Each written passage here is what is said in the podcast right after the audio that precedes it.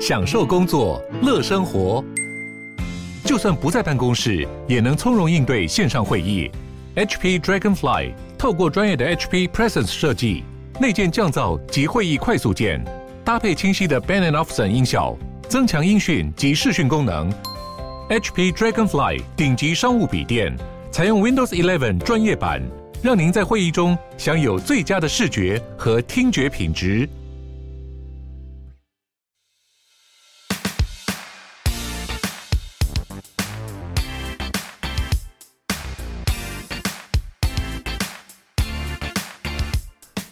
Hello，大家好，我是 Sean，际遇的共同创办人。际遇是一个专业的房地产租赁公司，我们的服务包括包租代管、代租代管、不动产租赁以及空间规划。在服务客户的过程中，我们发现说，大家其实还是对房地产的知识是非常陌生的。因此，我们创立了欧本豪斯这个平台，希望可以透过我们平常的实务经验，把很多的专业房地产知识分享给大家。所以，如果你对房地产也很有兴趣的话，欢迎你们追踪欧本豪斯，也追踪我们的公司际遇。Hello，大家好，欢迎大家收听 Open House Open House，我是 Sean，我是 Tim。那个今天又再度邀请到了这个 Do Up 的创办人培培来到我们节目现场。就是 Do Up 本身是一个做软装，或是说我们请培培自己介绍自己的公司。好啊，嗯、好，大家好，我是 Do Up 的软装师培培。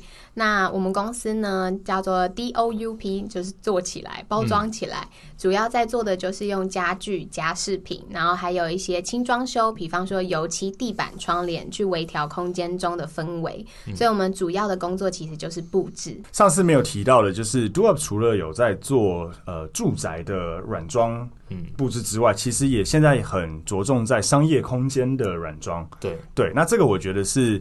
非常有趣的地方，因为以我们以前的观念，会觉得说，好像商业空间，譬如说你开个火锅店啊，或是一个、嗯、呃诊所之类，应该就是会整个大动装潢，对，整个木作做一堆之类，或找设计师全部弄。对对对对对对对。但现在看起来，好像商业空间也有在做软装，可不可以请培培来跟我们解释一下？好。就是现在，其实商业空间的软装啊，蛮多的客人，他其实对于就是空间里面的家具的特殊性，都会有一些需求。嗯，然后因为以前的商业空间的客户，可能他们本身就要开这家店的，然后或者是我们有碰过开平常服饰的啊、火锅店的啊、饭店的，或是诶宠物餐厅这种类型。那他其实，在开店的过程中，业主其实比较偏向于，比方说整体工程、动线规划，或者是诶他的受众是谁。或者行销或经营，但是呢，在开这家店的时候，他必须开始挑选家具家饰的时候，他就会发现，他会觉得天哪，他要找好多东西哦。嗯，比方说，他要开始找，就是比方说适合的柜体，然后桌子、椅子，甚至是我们也遇过办公室，老板要重新装修办公室，然后呢，他可能也觉得，哎，那我就找就是工程来做完就好，但他没有想到，原来后来还有这么多办公桌椅。然后签箱要怎么签，植物要怎么用，然后接待会客室要怎么布置。所以呢，现在很多商业空间的客人对于商业空间里面的家具会越来越了解，说他们想要外包给软装设计去做挑选。嗯，对。那美培觉得，呃，设计软，呃，设计。这个商业空间跟设计所谓的住宅空间，你觉得很大的落差有什么？有没有几个很大的不一样的地方？我觉得很大的落差，其中一个就是使用者的需求。嗯，因为其实住家。呃，专做住家的软装师，他要了解到客厅、书房，然后或是餐厅、主卧这四个功能就可以了。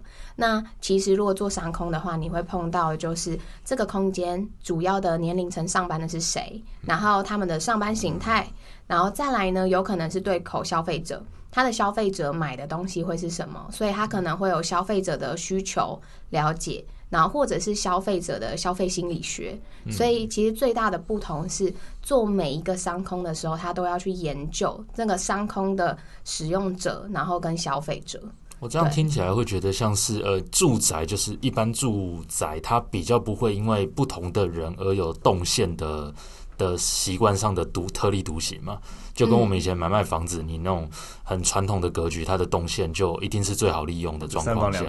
对对对 对。但商业空间可能就是因为各种不同的行业比，举例来说，宠物店跟火锅店在同一个空间，他们要设计的理念跟要摆设就是完全不一样，是不是大概这样？对，因为其实呃，居家空间的客户他大多会很喜欢做的事情，就是他会有客人的收藏爱好或生活习性。嗯、对，但是呢，他们大多的空间功能还是用在，比方说餐厅吃饭，嗯、然后可能是客厅聚会，甚至现在有一个去客厅化的概念，就是很多人不装电视了，嗯，因为大家都划平板跟手机，所以呢，就会很常可能去客厅化的规划。但是不不免俗，就是那几个空间，就是大概的功能，睡觉啊、吃饭啊、休息聚餐。但商业空间的功能真的比较多，嗯、对，所以要考量跟研究的也会比较多。哦，嗯，哎、欸，你刚刚有讲到这个去客厅化，我觉得蛮有趣的。那呃，现在你们在回到如果住宅布置的部分，呃，去客厅化，你的客户需求提出这样子需求的人是多的吗？现在？其实比例有慢慢变多。哦，oh. 对，比方说以前都会九成八成都要有电视，对，然后现在其实最近我们有发现，大概已经慢慢降到六成了，嗯，就是有一些客人直接会说，哎，我不想要有就是电视机的一个就是专属空间。他可能会希望用活动式的投影机，或者是朋友来聚餐的时候才需要打的投影设备。嗯。那其他的时候，他的客厅会变成是功能型，比方说可以当餐厅，然后也可以当就是休息的沙发，或者是朋友来睡的时候睡在客厅的功能。它不一定是一个电视机对面就对放对放着沙发，所以它变成说它有沙，它沙发还是存在。可是，它电视柜那边会可能会放什么样的柜体吗？还是说，就是有些会放柜体，然后有一些会是哎、欸、很多沙发，然后甚至我们也碰过，他的客厅完全没有沙发，他就是给猫跳台。哦，他就是客厅变成宠物的一个空间。然后，因为主人回家，我发现的状态是因为。呃，主人现在回家的时间其实很少，所以他们其实大多都是朝九晚五，然后晚上还下加班。嗯。那六日可能在家的时候，可能就是休息，甚至有些人六日也在家工作。是。所以他们就会把空间变得比较偏功能型的，就是办公啊等等。甚至有一些人现在就是把工作带回家，所以他会把客厅布置成一个符合休息加工作的场所。哦，这蛮有趣的。那我好奇问一下，这种去客厅化会有沙发吗？去客厅有些就不会，有些可能就是懒人骨头，然后有一些甚至就完全没沙发，他可能就是呃几张小凳子，然后甚至是他我碰过，他就是完全没沙发，就猫跳台，嗯，对。这我们无法想象，因为我回家就要瘫在沙发上啊。对，我觉得，我觉得这个很看个人使用。就是像我我自己，其实是蛮习惯在家里。我其实现在啊，因为我自己跟我太太住嘛，我们现在其实不会像以前可能住外面的时候会一直窝在房间。我们现在其实很大的时间是窝在客餐厅。嗯，对，对我们来讲，客餐厅就很重要。可是如果他的生活习惯形态是比较还是在自己的房间内，或者房间可能很大。那其实它客厅的功能就减少了，对，就变成说它可能是当个工作空间，反正就像现在很多 work from home 嘛，所以他在客厅工作完，他就回房间休息，对，就变成是一个我我觉得这蛮传统的，对，蛮跳脱我的，因为我传统我在想说，以以前台湾就三房两厅两卫，两厅就是客厅餐厅嘛，但过去十几年来，可能大家。不太会在餐厅吃饭，所以反而餐厅应该是早期已经去掉的。对，第一个消失的东西，我觉得是餐厅。对，但后来现在如果又去客厅了，嗯、等于是客厅变成一个类似餐厅跟工作综合使用，综合使用，会不会有一天连房间都没有了？呃、大家都就是 哦，房间现在变很简约。现在有很多的客人会说，我房间就是不要有任何功能，里面不要有衣柜，里面不要连着厕所，就一张床。对，他希望进去就睡觉。所以我们碰过很多，就是除了布置或室内设计的话，因为我们也接触很多室内设计师，对，然后就会发现室内设计师的有一些设计就会跟我们解分享嘛，然后就会说，其实有一些业主已经开始觉得他的房间只要有插座就好了，那个插座可能就充手机，然后里面没电视，然后也没有什么衣柜，也没有厕所，他希望休息的时候就是在里面舒服的休息。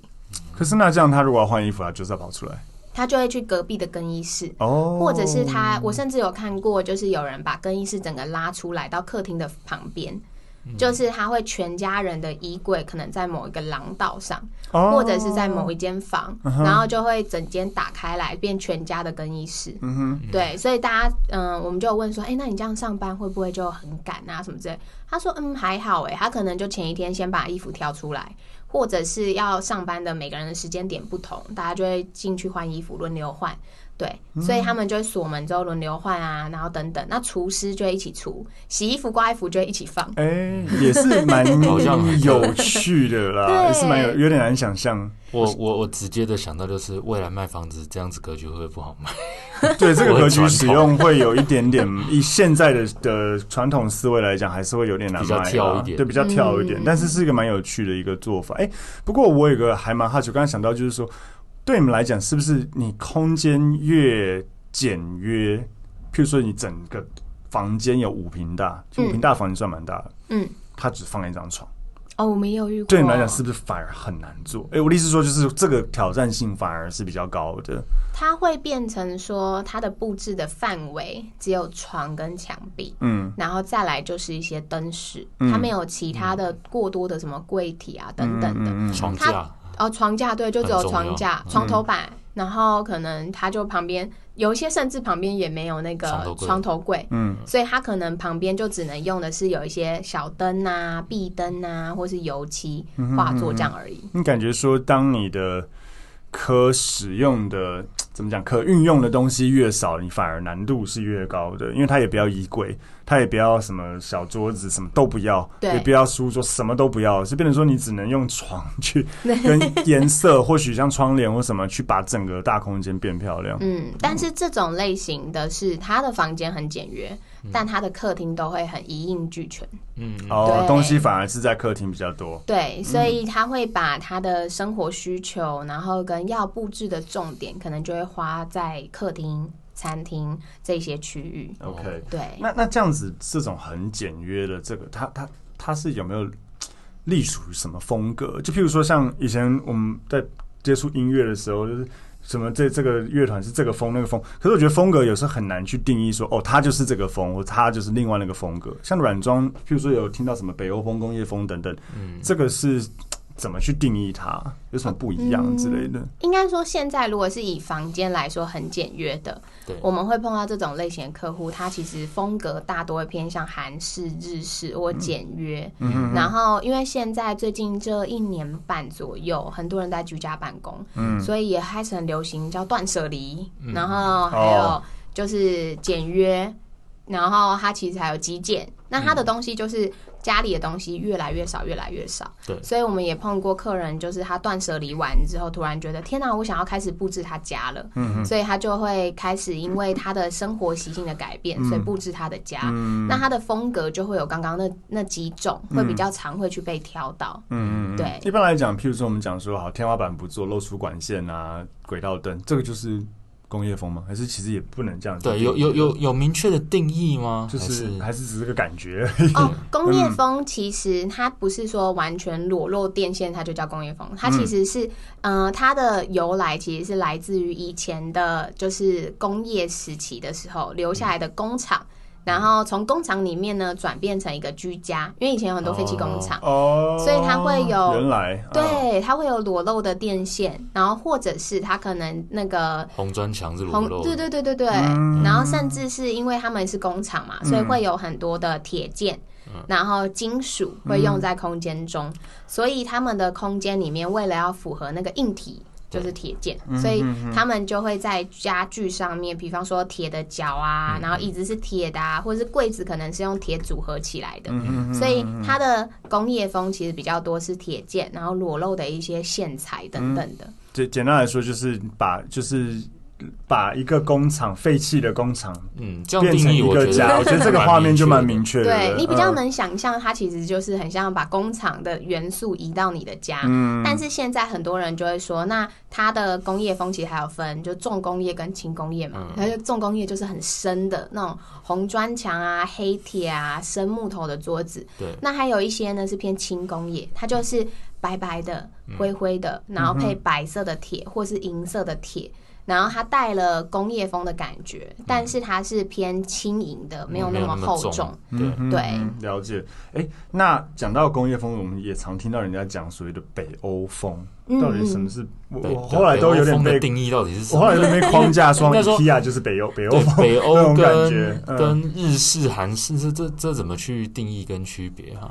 嗯，北欧风它的原始的状态是因为，可那你也可以回想，北欧国家它其实比较多的状态就是他们很在意日照，所以呢，他们很喜欢大面的采光或落地的采光，然后阳光可以进到房间里面。对，然后再来呢，因为北欧是偏比较偏的一个国家，所以比较寒冷，所以他们很喜欢用原始的材质，比方说大的那种原木桌板。然后或者是哎，它就直接是黑呃黑的铁件，然后去组合，然后再来他们喜欢颜色就是偏中性色调，比方说灰啊、米啊、白啊等等的。嗯，所以这个是很原始的一个北欧的状态。嗯，那这些北欧风的状态，就是有人会说，那我们用的时候要怎么去区别？比方说有人的桌子它可能是正正方方的，或者是它可能是贴皮的。那它的状态就会跟原始的北欧风不同，因为原始的北欧风可能就是一棵树裁下来，它的木头是就是有机造型，对，然后它就直接锁铁脚，它就直接用。那他们通常就会针对的是东西要朴实但耐用，是他们最重要。但现延续到现在的北欧风，很多人开始就会运用到各种高彩度的颜色，嗯，因为北欧的设计师开始很。呃，在比方说，大概是二次大战之后，嗯、他们慢慢被不同的风格影响，嗯、所以他们就会开始用一些大红啊、大黄啊，运用在这个空间中。嗯、所以很常会看到木头，哎、欸，结合了大黄色，或是木头结合了，比方说大红色。嗯、对，所以我们通常也会称之为那种是偏现代的北欧风。哦，讲直接一点，我比较。本土就最近的 IKEA 家具蛮多是这种类型，大红、大绿、大紫。它有带还是带入一些比较比较饱和色，对，比较饱和的色在里面。嗯、那现在，嗯，因为我觉得这种东西都是是不是应该会跟时间有关？我的意思是说，就是每个时间点它会流行的东西不一样。对对，因为像我们自己在我们我们自己做。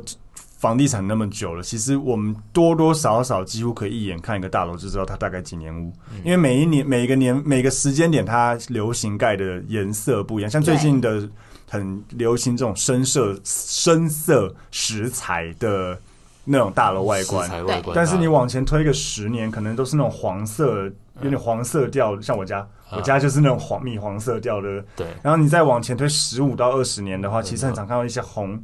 哎、欸，就是粉红，对，二丁挂那种粉红色，那再再久，就是譬如说是跟以前可能洗石子，或是就是现在我们等于一眼就可以，几乎一眼就可以看出。但是现在以譬如说软装或是设计来讲，有没有一个嗯时间轴，说以前很流行什么，然后现在很流，大家很喜欢什么之类的？有。其实，因为大概每隔两三年、两三年，它的风格就会有一个变化。嗯，都因为大家都会想要不同的风格的演变，对，所以它也会根据就是在当时的一些技术，比方说它，比方说工业时期，哎，它就会开始有很多铁件啊等等的，或者是像最近这几年，呃，不是这几年，就是。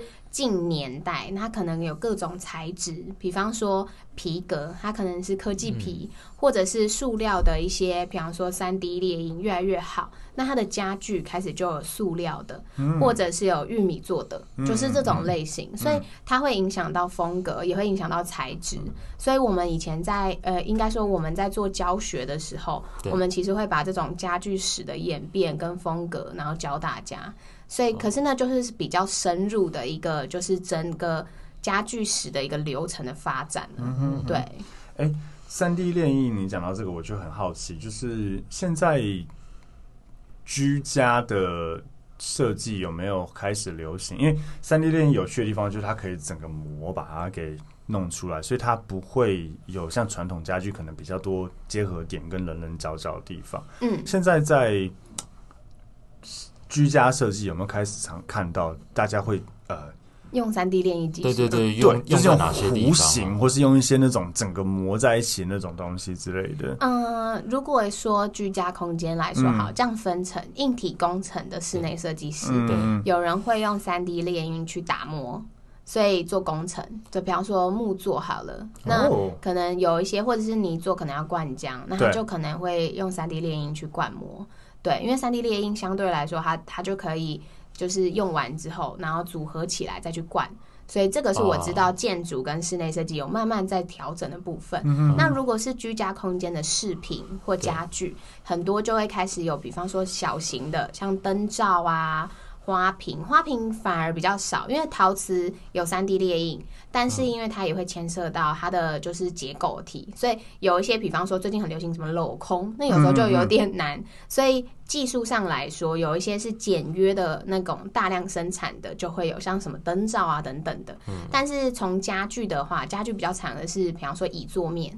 然后或者是一些小零件配件，嗯，对，因为要能生产出大型的家具，如果用三 D 列印的话，除非它是不规则型、很特殊需求的，才会有这个需求。对，不然它其实大量生产的家具还是就是，比方说。对，家具可能还是切方方正正的，好，好收纳，好卖。现在来讲会不好卖。对对，但是最近又很流行，就是有弧度的，就是有机线条，嗯，所以就有一些小东西饰品就会用三 D 列印的技术，嗯。我看过有人那种家里天花板那些的跟柱状柱体，它是把它勾勒成有。弧度的，弧度的，我觉得超厉害，是木工做的，木工做的，贵到爆炸。对，对他们现在会用木工，然后泥做，然后再用特殊漆，然后去做出那个家那个墙壁的曲面。嗯，对，很贵，一定很贵，因为木工会爆炸。但是这真的很有趣。想到价格，就想到就是说，现现在一般像你们来讲，好多你们如果说客人要找你们软装，你们大概费用会是怎么样子啊？我们现在的话，如果我们市场调查，然后跟我们做的经验来说，如果客人他是出租，或者是可能是短期租，那我们的碰到客户的预算大概一平会落在，比方说八千一万，然后进行布置。八千一万，我觉得蛮多了。对，如果你是租房子的话，你说一平八千一万去整理他的租的房子，对，比方说四平的房间好了，那他可能预算就是四万五万。嗯嗯。那状态上来说，他可能就包含到，比方说油漆、地板、窗帘，然后或者是换家具。对，其实觉得听起来挺便宜的。对，超便宜。坦白讲，我觉得听起来挺便宜的，因为家具应该说家具你买是可以买，但是你怎么把它弄漂亮又是另外一回事。然后。一个套房五万块，四五万还好啦。如果可以让它变得好租很多，或价格比较高，是划算的。对啊，嗯。所以我们的话，目前的话，市场上的状态就是，如果它是出租、短租，或者是他可能就是跟房东签个两年约的，他大概预算就会落在这之间。对，那它也有可能更高，因为我有碰过，就是比方说从中南部上来，然后比方说住在呃嘉义的客户，或者住在台中、台呃高雄的客户，他可能就是已经跟房东签了快十年的约，哦，他要住在那边，然后他就是要来就是发展他的工作的，所以他可能就会预算再拉高，因为他觉得我会住更久，嗯。所以他希望全部的家的灯啊。墙壁啊、家具啊都一起做更换，嗯、所以这种类型它的预算就会拉高到，比方说一万、一万五，然后甚至到两万。嗯、那两万的状态就是它可能是自住宅的部分。对比方说，它两它的单品预算如果是两万、两万五，他买的家具就会相对来说使用或是结构或者是材质都会比较好，嗯、所以它可能的状态上比较耐用。